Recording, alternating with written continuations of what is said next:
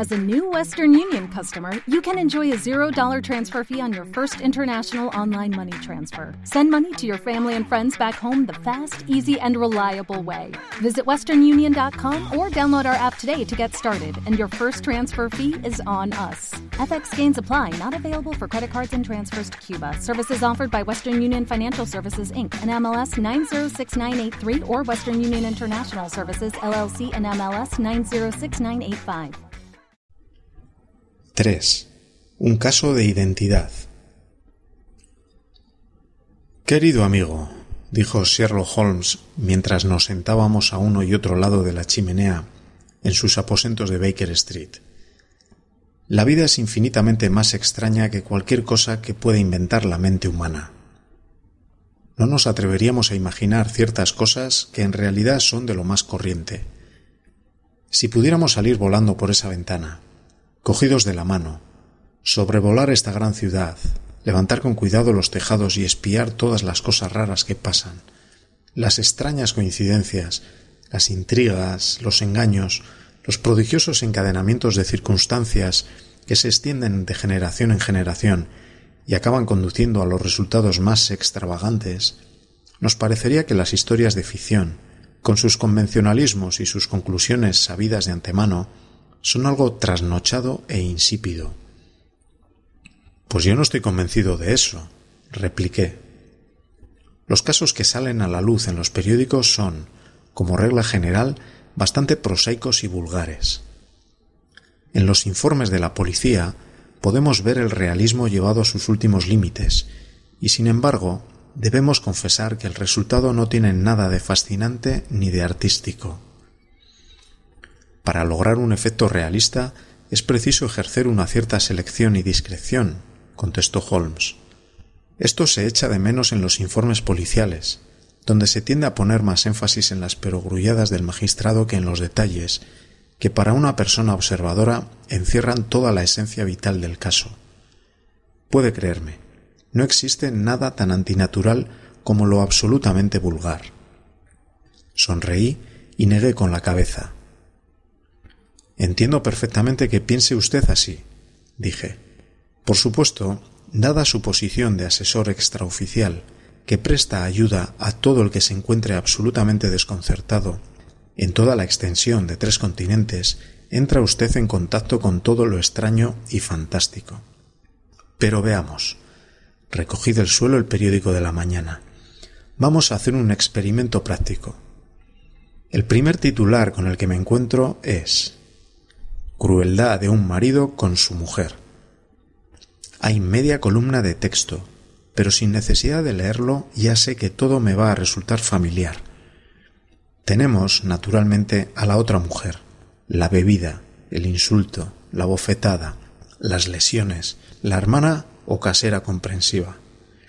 Ni el más ramplón de los escritores podría haber inventado algo tan ramplón. Pues resulta que ha escogido un ejemplo que no favorece nada a su argumentación, dijo Holmes, tomando el periódico y echándole un vistazo. Se trata del proceso de separación de los dundas, y da la casualidad de que yo intervine en el esclarecimiento de algunos pequeños detalles relacionados con el caso. El marido era abstemio, no existía otra mujer, y el comportamiento del que se quejaba la esposa consistía en que el marido había adquirido la costumbre de rematar todas las comidas quitándose la dentadura postiza y arrojándosela a su esposa, lo cual, estará usted de acuerdo, no es la clase de acto que se le suele ocurrir a un novelista corriente. Tome una pizca de rapé, doctor, y reconozca que me he apuntado un tanto con este ejemplo suyo. Me alargó una cajita de rapé de oro viejo, con una gran amatista en el centro de la tapa. Su esplendor contrastaba de tal modo con las costumbres hogareñas y la vida sencilla de Holmes que no pude evitar un comentario. Ah, dijo, olvidaba que llevamos varias semanas sin vernos. Es un pequeño recuerdo del rey de Bohemia, como pago por mi ayuda en el caso de los documentos de Irene Adler. ¿Y el anillo? pregunté, mirando un precioso brillante que refulgía sobre su dedo. Es de la familia real de Holanda, pero el asunto en el que presté mis servicios era tan delicado que no puedo confiárselo ni siquiera a usted. benévolo cronista de uno o dos de mis pequeños misterios. ¿Y ahora tiene entre manos algún caso? pregunté interesado. Diez o doce, pero ninguno presenta aspectos de interés. Ya me entiende, son importantes, pero sin ser interesantes. Precisamente he descubierto que, por lo general, en los asuntos menos importantes hay mucho más campo para la observación y para el rápido análisis de causas y efectos, que es lo que da su encanto a las investigaciones. Los delitos más importantes suelen tender a ser sencillos, porque cuanto más grandes el crimen, más evidentes son, como regla general, los motivos. En estos casos, y exceptuando un asunto bastante enrevesado que me han mandado de Marsella, no hay nada que presente interés alguno. Sin embargo, es posible que me llegue algo mejor antes de que pasen muchos minutos, porque o mucho me equivoco o esa es una cliente. Se había levantado de su asiento y estaba de pie entre las cortinas separadas, observando la gris y monótona calle londinense. Mirando por encima de su hombro, vi en la acera de enfrente a una mujer grandota, con una gruesa boa de piel alrededor del cuello y una gran pluma roja ondulada en un sombrero de ala ancha que llevaba inclinado sobre la oreja, a la manera coquetona de la duquesa de Devonshire.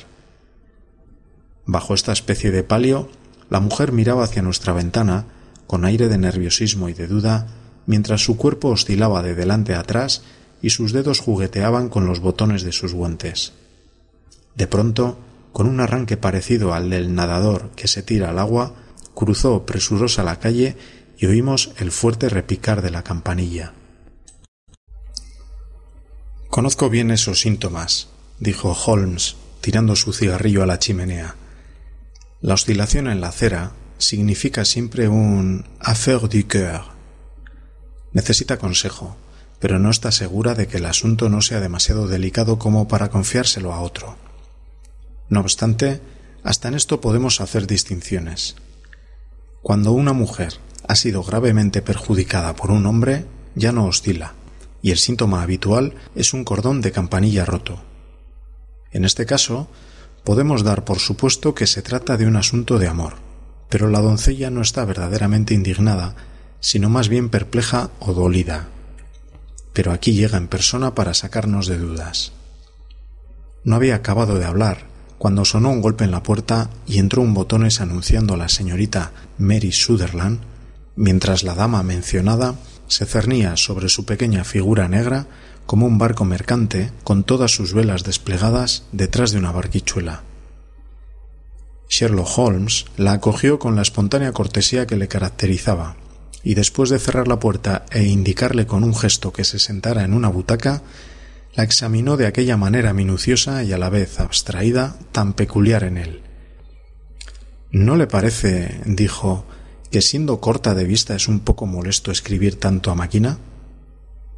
Al principio sí, respondió ella, pero ahora ya sé dónde están las letras sin necesidad de mirar.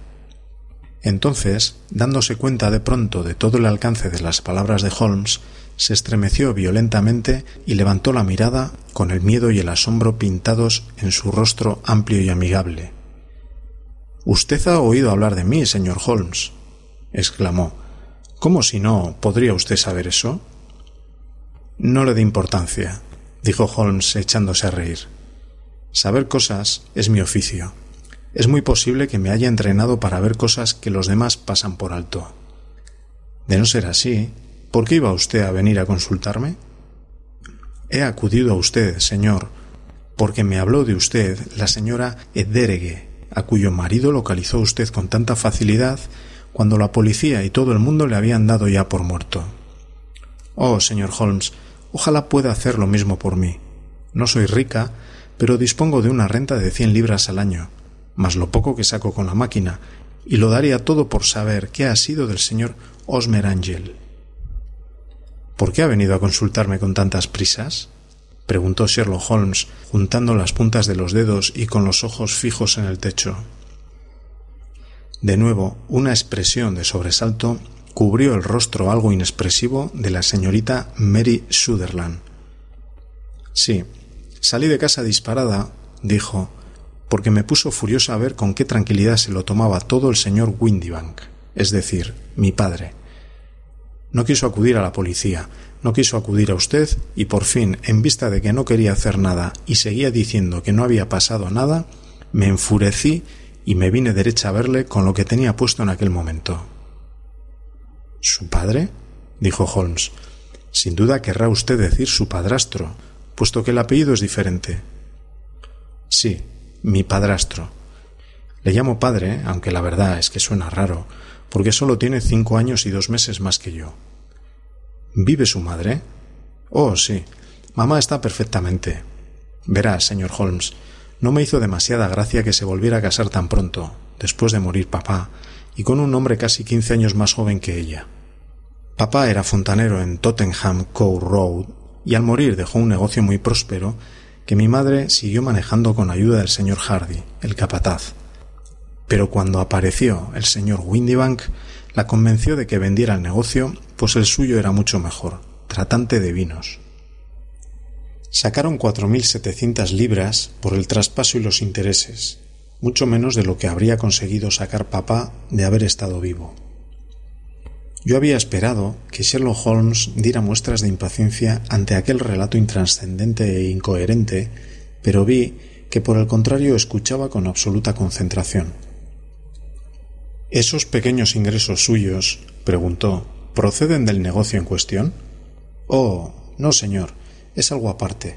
Un legado de mi tío Ned, el de Oakland. Son valores neozelandeses que rinden un cuatro y medio por ciento. El capital es de dos mil quinientas libras, pero yo solo puedo cobrar los intereses. Eso es sumamente interesante, dijo Holmes. Disponiendo de una suma tan elevada como son cien libras al año, más el pico que usted gana, no me cabe duda de que viajará usted mucho y se concederá toda clase de caprichos. En mi opinión, una mujer soltera puede darse la gran vida con unos ingresos de sesenta libras.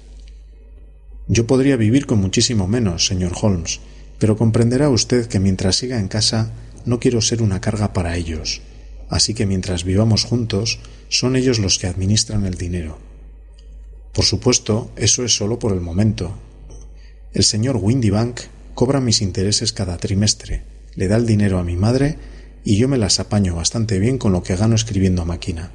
Saco dos peniques por folio y hay muchos días en que escribo quince o veinte folios. Ha expuesto usted su situación con toda claridad, dijo Holmes.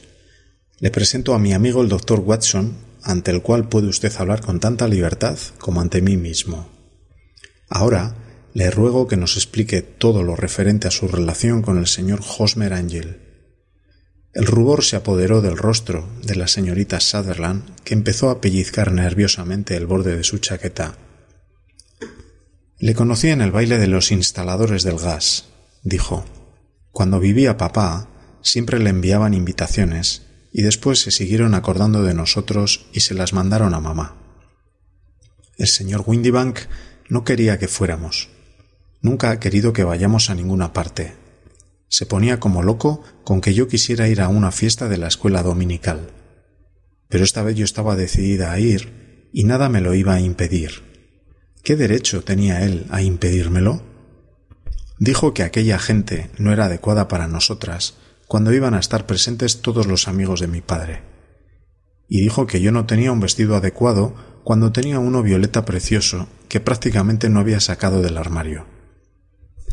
Al final, viendo que todo era en vano, se marchó a Francia por asuntos de su negocio, pero mamá y yo fuimos al baile con el señor Hardy, nuestro antiguo capataz, y allí fue donde conocí al señor Osmer Angel,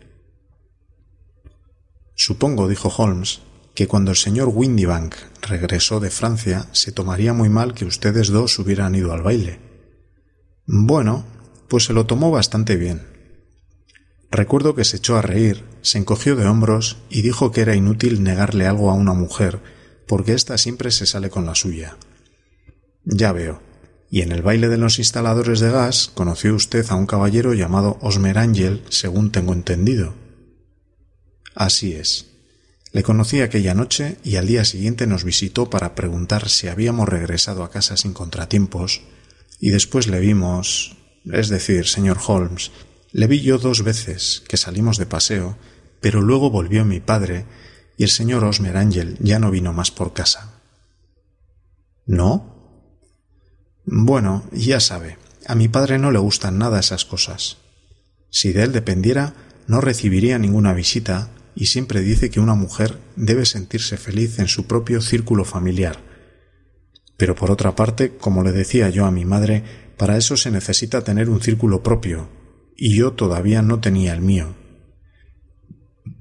¿Y qué fue del señor Osmer Ángel? ¿No hizo ningún intento de verla? Bueno, mi padre tenía que volver a Francia una semana después, y Hosmer escribió diciendo que sería mejor y más seguro que no nos viéramos hasta que se hubiese marchado. Mientras tanto, podíamos escribirnos, y de hecho me escribía todos los días. Yo recogía las cartas por la mañana y así mi padre no se enteraba. ¿Para entonces ya se había comprometido usted con ese caballero?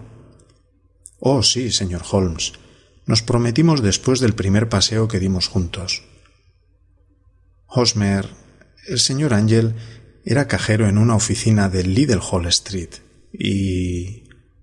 qué oficina? Eso es lo peor, señor Holmes, que no lo sé. ¿Y dónde vivía? Dormía en el mismo local de las oficinas. ¿Y no conoce la dirección?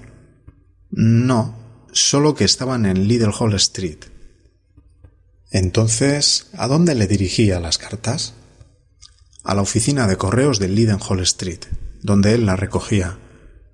Decía que si las mandaba a la oficina, todos los demás empleados le gastarían bromas por cartearse con una dama, así que me ofrecía escribirlas a máquina, como hacía él con las suyas, pero se negó, diciendo que si yo las escribía se notaba que venían de mí, pero si estaban escritas a máquina, siempre sentía que la máquina se interponía entre nosotros. Esto le demostrará lo mucho que me quería, señor Holmes, y cómo se fijaba en los pequeños detalles. Resulta de lo más sugerente, dijo Holmes. Siempre he sostenido el axioma de que los pequeños detalles son, con mucho, lo más importante. ¿Podría recordar algún otro pequeño detalle acerca del señor Hosmer Angel? Era un hombre muy tímido, señor Holmes.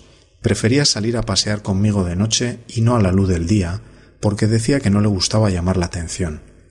Era muy retraído y caballeroso. Hasta su voz era suave. De joven según me dijo, había sufrido anginas e inflamación de las amígdalas, y eso le había dejado la garganta débil y una forma de hablar vacilante y como susurrante. Siempre iba bien vestido, muy pulcro y discreto, pero padecía de la vista, lo mismo que yo, y usaba gafas oscuras para protegerse de la luz fuerte. Bien. ¿Y qué sucedió cuando su padrastro, el señor Windybank, volvió a marcharse a Francia? el señor Hosmer Ángel vino otra vez a casa y propuso que nos casáramos antes de que regresara mi padre.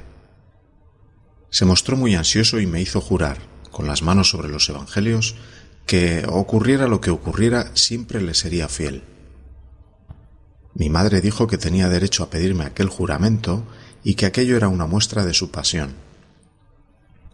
Desde un principio mi madre estuvo de su parte e incluso parecía apreciarle más que yo misma.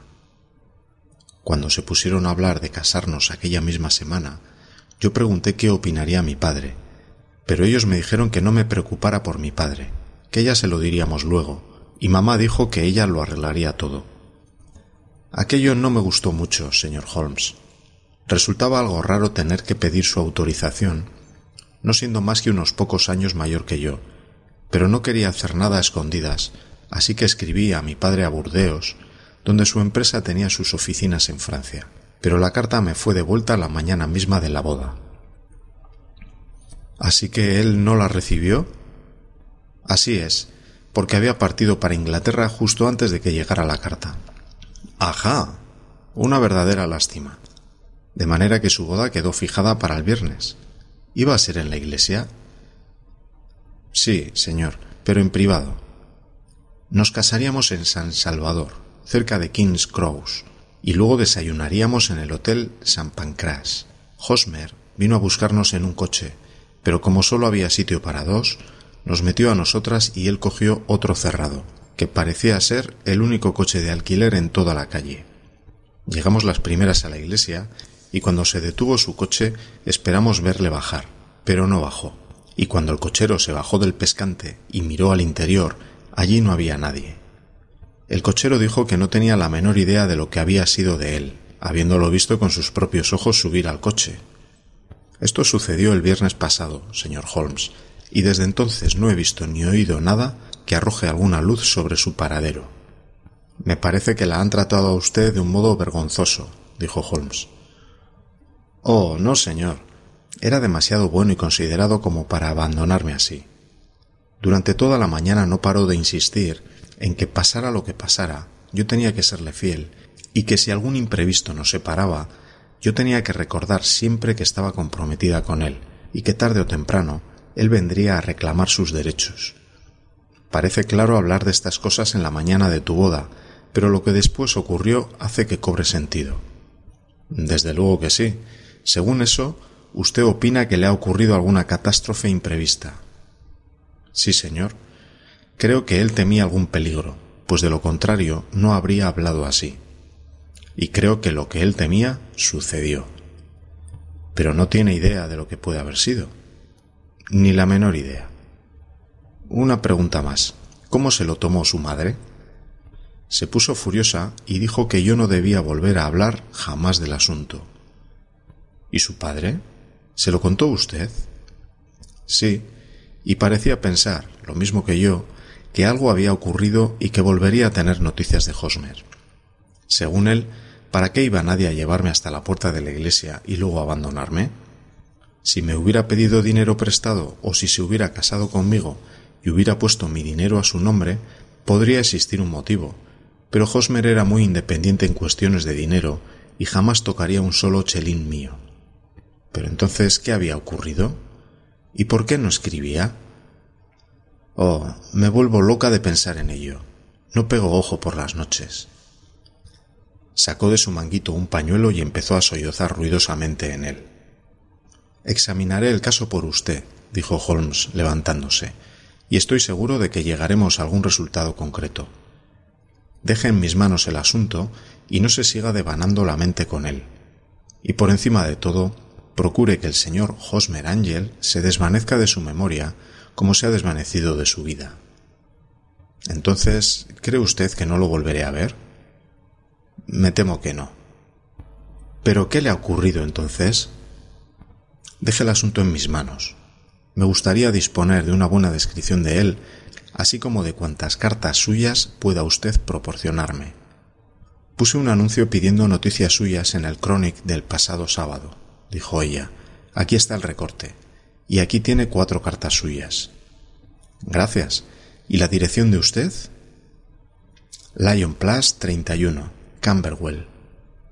Por lo que he oído, la dirección del señor Ángel no la supo nunca. ¿Dónde está la empresa de su padre? Es viajante de Woodhouse and Marbank, los grandes importadores de clarete de Fenchurch Street. Gracias. Ha expuesto usted el caso con mucha claridad. Deje aquí los papeles y acuérdese del consejo que le he dado. Considere todo el incidente como un libro cerrado y no deje que afecte a su vida. Es usted muy amable, señor Holmes, pero no puedo hacer eso. Seré fiel a Hosmer.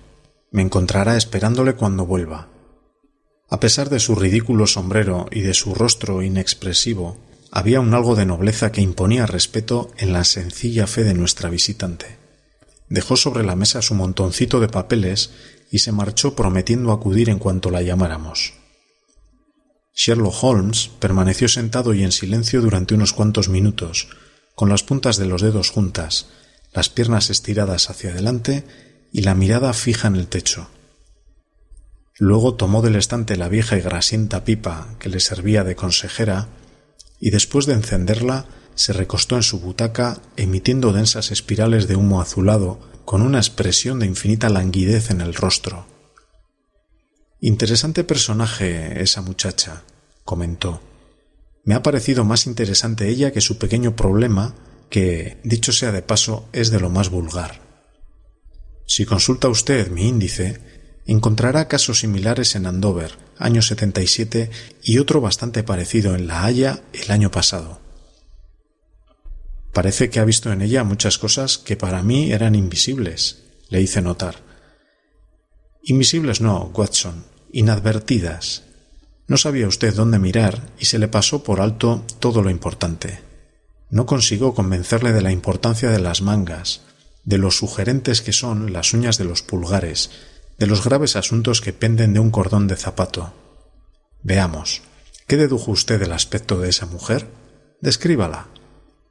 Pues bien, llevaba un sombrero de paja de ala ancha y de color pizarra, con una pluma rojo ladrillo, chaqueta negra, con avalorios negros y una orla de cuentas de azabache, vestido marrón, bastante más oscuro que el café, con terciopelo morado en el cuello y los puños, guantes tirando a grises, con el dedo índice de la mano derecha muy desgastado.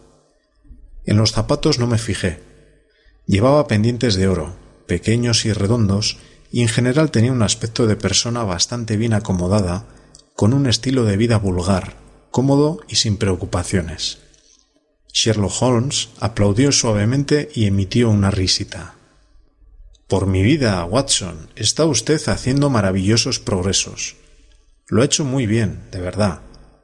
Claro que se le ha escapado todo lo importante, pero ha dado usted con el método y tiene buena vista para los colores. No se fíe nunca de las impresiones generales, muchacho, concéntrese en los detalles. Lo primero que miro en una mujer son siempre las mangas. En un hombre probablemente es mejor fijarse antes en las rodilleras de los pantalones. Como bien ha dicho usted, esta mujer tenía terciopelo en las mangas, un material sumamente útil para descubrir rastros. La doble línea justo por encima de las muñecas, donde la mecanógrafa se apoya en la mesa, estaba perfectamente definida. Una máquina de coser del tipo manual deja una marca semejante, pero solo en la manga izquierda y en el lado más alejado del pulgar, en vez de cruzar la manga de parte a parte, como en este caso.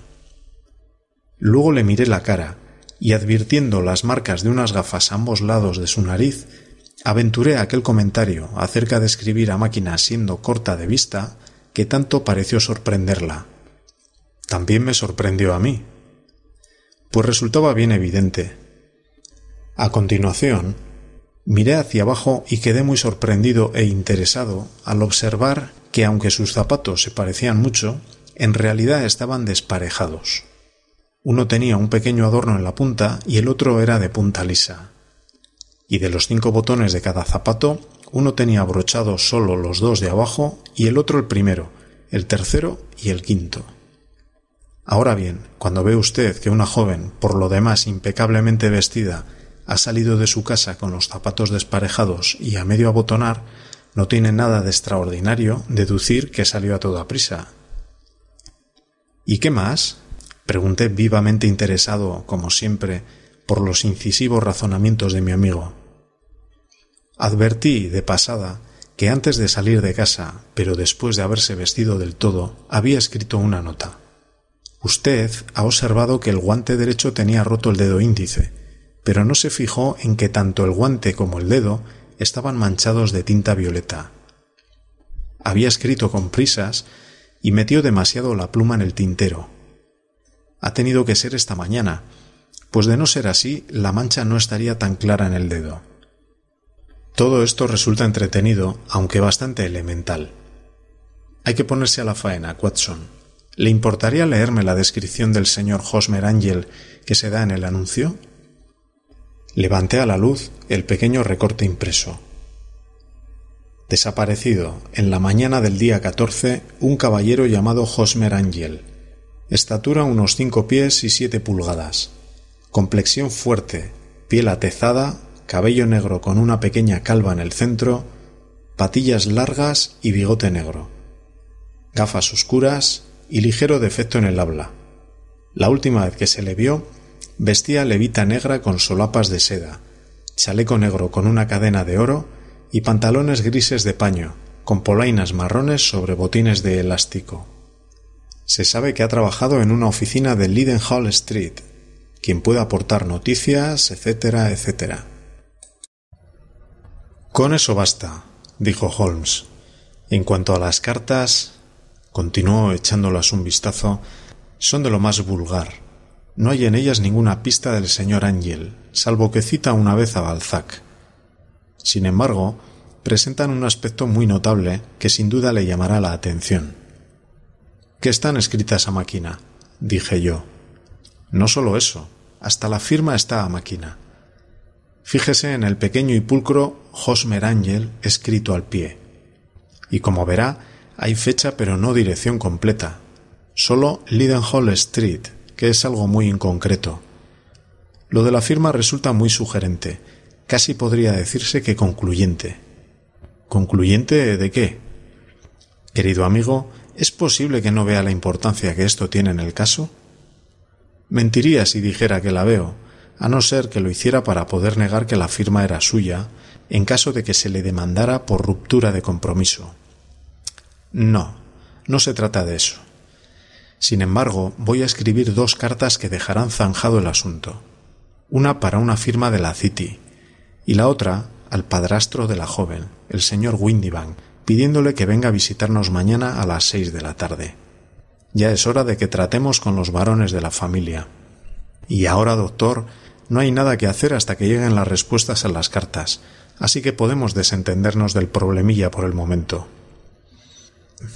Tenía tantas razones para confiar en las penetrantes dotes deductivas y en la extraordinaria energía de mi amigo que supuse que debía existir una base sólida para la tranquila y segura desenvoltura con que trataba el singular misterio que se le había llamado a sondear.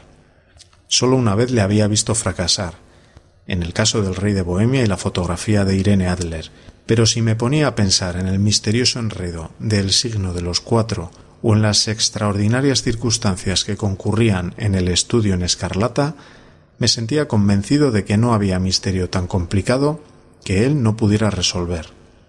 Lo dejé, pues, todavía chupando su pipa de arcilla negra, con el convencimiento de que, cuando volviera por allí al día siguiente, encontraría ya en sus manos todas las pistas que conducirían a la identificación del desaparecido novio de la señorita Mary Sutherland. Un caso profesional de extrema gravedad ocupaba por entonces mi atención y pasé todo el día siguiente a la cabecera del enfermo.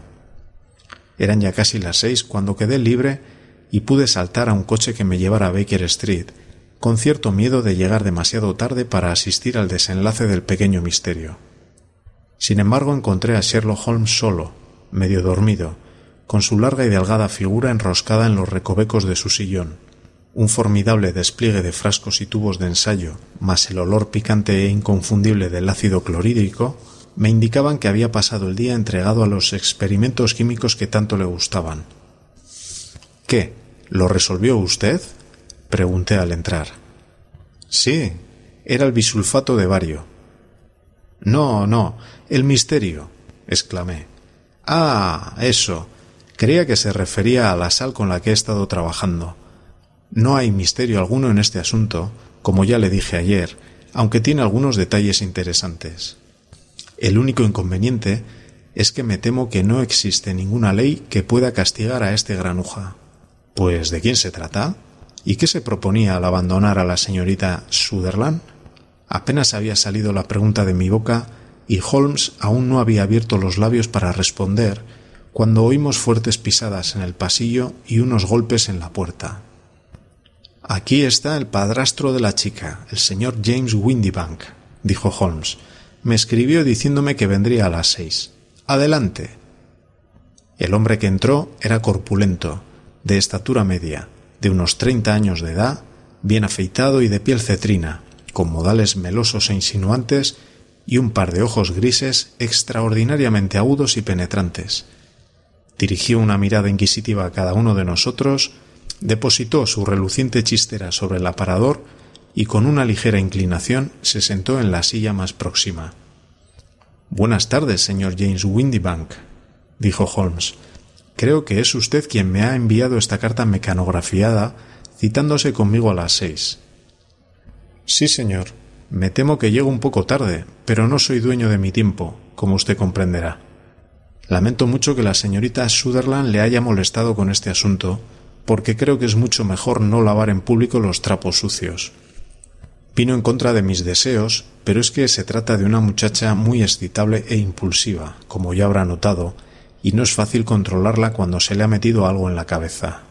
Naturalmente, no me importa tanto tratándose de usted, que no tiene nada que ver con la policía oficial, pero no es agradable que se comente fuera de casa una desgracia familiar como esta. Además, se trata de un gasto inútil, porque ¿cómo iba usted a poder encontrar a ese Hosmer Angel? Por el contrario, dijo Holmes tranquilamente, tengo toda clase de razones para creer que lograré encontrar al señor Hosmer Angel. El señor Windybank tuvo un violento sobresalto y se le cayeron los guantes. Me alegra mucho oír eso, dijo. Es muy curioso, comentó Holmes, que una máquina de escribir tenga tanta individualidad como lo que se escribe a mano. A menos que sean completamente nuevas, no hay dos máquinas que escriban igual. Algunas letras se gastan más que otras, y algunas se gastan solo por un lado. Por ejemplo, señor Windybank, como puede ver en esta nota suya, la E siempre queda borrosa y hay un pequeño defecto en el rabillo de la R. Existen otras catorce características, pero estas son las más evidentes. Con esta máquina escribimos toda la correspondencia en la oficina y es lógico que esté un poco gastada, dijo nuestro visitante, mirando fijamente a Holmes con sus ojillos brillantes. Y ahora le voy a enseñar algo que constituye un estudio verdaderamente interesante, señor Windybank, continuó Holmes. Uno de estos días pienso escribir otra pequeña monografía acerca de la máquina de escribir y su relación con el crimen. Es un tema al que he dedicado cierta atención. Aquí tengo cuatro cartas presuntamente remitidas por el desaparecido. Todas están escritas a máquina. En todos los casos, no solo las es están borrosas y las R's no tienen rabillo, sino que podrá usted observar, si mira con mi lupa, que también aparecen las otras catorce características de las que le hablaba antes. El señor Windybank saltó de su silla y recogió su sombrero. No puedo perder el tiempo hablando de fantasías, señor Holmes, dijo, si puede coger al hombre, cójalo y hágamelo saber cuando lo tenga. Desde luego, dijo Holmes, poniéndose en pie y cerrando la puerta con llave. En tal caso le hago saber que ya lo he cogido. ¿Cómo? ¿Dónde? exclamó el señor Windybank, palideciendo hasta los labios y mirando a su alrededor como una rata cogida en una trampa. Vamos, eso no le servirá de nada. De verdad que no, dijo Holmes con suavidad. No podrá librarse de esta, señor Windybank. Es todo demasiado transparente y no me hizo usted ningún cumplido al decir que me resultaría imposible resolver un asunto tan sencillo. Eso es, siéntese y hablemos. Nuestro visitante se desplomó en una silla con el rostro lívido y un brillo de sudor en la frente. No, no constituye delito, balbuceó. Mucho me temo que no. Pero entre nosotros, Windybank, ha sido una jugarreta cruel, egoísta y despiadada, llevada a cabo del modo más ruin que jamás he visto. Ahora, permítame exponer el curso de los acontecimientos y contradígame si me equivoco. El hombre se encogió en su asiento, con la cabeza hundida sobre el pecho, como quien se siente completamente aplastado.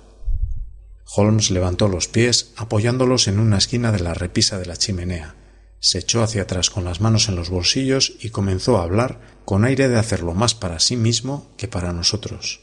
Un hombre se casó con una mujer mucho mayor que él por su dinero, dijo, y también se beneficiaba del dinero de la hija mientras ésta viviera con ellos. Se trataba de una suma considerable para gente de su posición, y perderla habría representado una fuerte diferencia. Valía la pena hacer un esfuerzo por conservarla. La hija tenía un carácter alegre y comunicativo, y además era cariñosa y sensible, de manera que resultaba evidente que con sus buenas dotes personales y su pequeña renta no duraría mucho tiempo soltera. Ahora bien, su matrimonio significaba sin lugar a dudas perder cien libras al año. ¿Qué hace entonces el padrastro para impedirlo?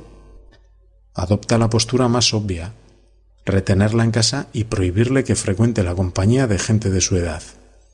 Pero pronto se da cuenta de que eso no le servirá durante mucho tiempo.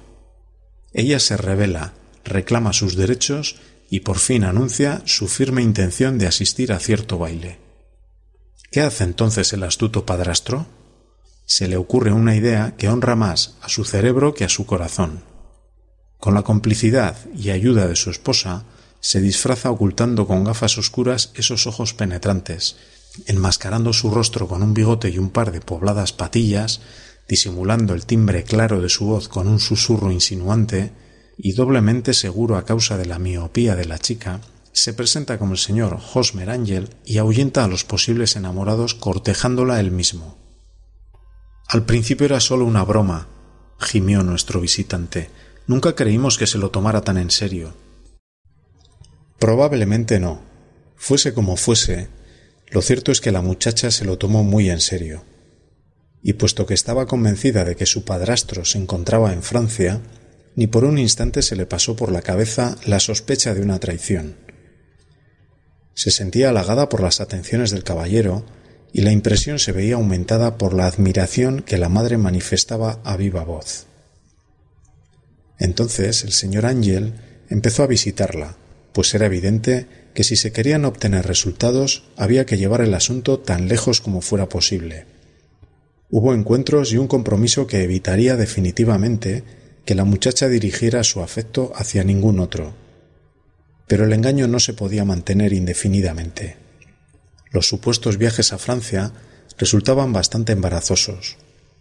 Evidentemente, lo que había que hacer era llevar el asunto a una conclusión tan dramática que dejara una impresión permanente en la mente de la joven, impidiéndole mirar a ningún otro pretendiente durante bastante tiempo. De ahí esos juramentos de fidelidad pronunciados sobre el Evangelio, y de ahí las alusiones a la posibilidad de que ocurriera algo la misma mañana de la boda. James Windybank quería que la señorita Sutherland quedara tan atada a Hosmer Angel y tan insegura de lo sucedido que durante diez años, por lo menos, no prestara atención a ningún otro hombre. La llevó hasta las puertas mismas de la iglesia y luego, como ya no podía seguir más adelante, desapareció oportunamente mediante el viejo truco de entrar en un coche por una puerta y salir por la otra. Creo que este fue el encadenamiento de los hechos, señor Windybank. Mientras Holmes hablaba, nuestro visitante había recuperado parte de su aplomo y al llegar a este punto se levantó de la silla con una fría expresión de burla en su pálido rostro. Puede que sí y puede que no, señor Holmes, dijo. Pero si es usted tan listo, debería saber que ahora mismo es usted y no yo quien está infringiendo la ley. Desde el principio, yo no he hecho nada punible, pero mientras mantenga usted esa puerta cerrada, se expone a una demanda por agresión y retención ilegal. Como bien ha dicho, la ley no puede tocarle, dijo Holmes girando la llave y abriendo la puerta de par en par. Sin embargo, nadie ha merecido jamás un castigo tanto como lo merece usted. Si la joven tuviera un hermano o un amigo, le cruzaría la espalda a latigazos. Por Júpiter. exclamó acalorándose al ver el gesto de burla en la cara del otro. Esto no forma parte de mis obligaciones para con mi cliente, pero tengo a mano un látigo de caza y creo que me voy a dar el gustazo de dio dos rápidas zancadas hacia el látigo, pero antes de que pudiera cogerlo se oyó un estrépito de pasos en la escalera. La puerta de la entrada se cerró de golpe y pudimos ver por la ventana al señor Windybank corriendo calle abajo a toda velocidad de que era capaz. Ahí va un canalla con verdadera sangre fría, dijo Holmes echándose a reír mientras se dejaba caer de nuevo en su sillón. Ese tipo irá subiendo de delito en delito hasta que haga algo muy grave y termine en el patíbulo. En ciertos aspectos el caso no carecía por completo de interés. Todavía no veo muy claros todos los pasos de su razonamiento, dije yo. Pues desde luego, en un principio era evidente que este señor Hosmer Angel tenía que tener alguna buena razón para su curioso comportamiento, y estaba igualmente claro que el único hombre que salía beneficiado del incidente hasta donde nosotros sabíamos era el padrastro, Luego estaba el hecho muy sugerente de que nunca se hubiera visto juntos a los dos hombres, sino que el uno aparecía siempre cuando el otro estaba fuera. Igualmente sospechosas eran las gafas oscuras y la voz susurrante, factores ambos que sugerían un disfraz, lo mismo que las pobladas patillas. Mis sospechas se vieron confirmadas por este detalle tan curioso de firmar a máquina, que por supuesto indicaba que la letra era tan familiar para la joven que ésta reconocería cualquier minúscula muestra de la misma. Como ve, todos estos hechos aislados, junto con otros muchos de menor importancia, señalaban en la misma dirección. ¿Y cómo se las arregló para comprobarlo? Habiendo identificado a mi hombre, resultaba fácil conseguir la corroboración. Sabía en qué empresa trabajaba este hombre. Cogí la descripción publicada, eliminé todo lo que se pudiera achacar a un disfraz, las patillas, las gafas, la voz, y se la envié a la empresa en cuestión, solicitando que me informaran de si alguno de sus viajantes respondía a la descripción. Me había fijado ya en las peculiaridades de la máquina y escribí al propio sospechoso a su oficina, rogándole que acudiera aquí. Tal como había esperado, su respuesta me llegó escrita a máquina y mostraba los mismos defectos triviales pero característicos. Y en el mismo correo me llegó una carta de Woodhouse and Marbank, de Venture Street, comunicándome que la descripción coincidía en todos sus aspectos con la de su empleado James Windybank. ¿Voilà tú? ¿Y la señorita Sutherland? Si se lo cuento no me creerá. Recuerde el antiguo proverbio persa. Tan peligroso es quitarle su cachorro a un tigre como arrebatarle a una mujer una ilusión. Hay tanta sabiduría y tanto conocimiento del mundo en Nafid como en Horacio.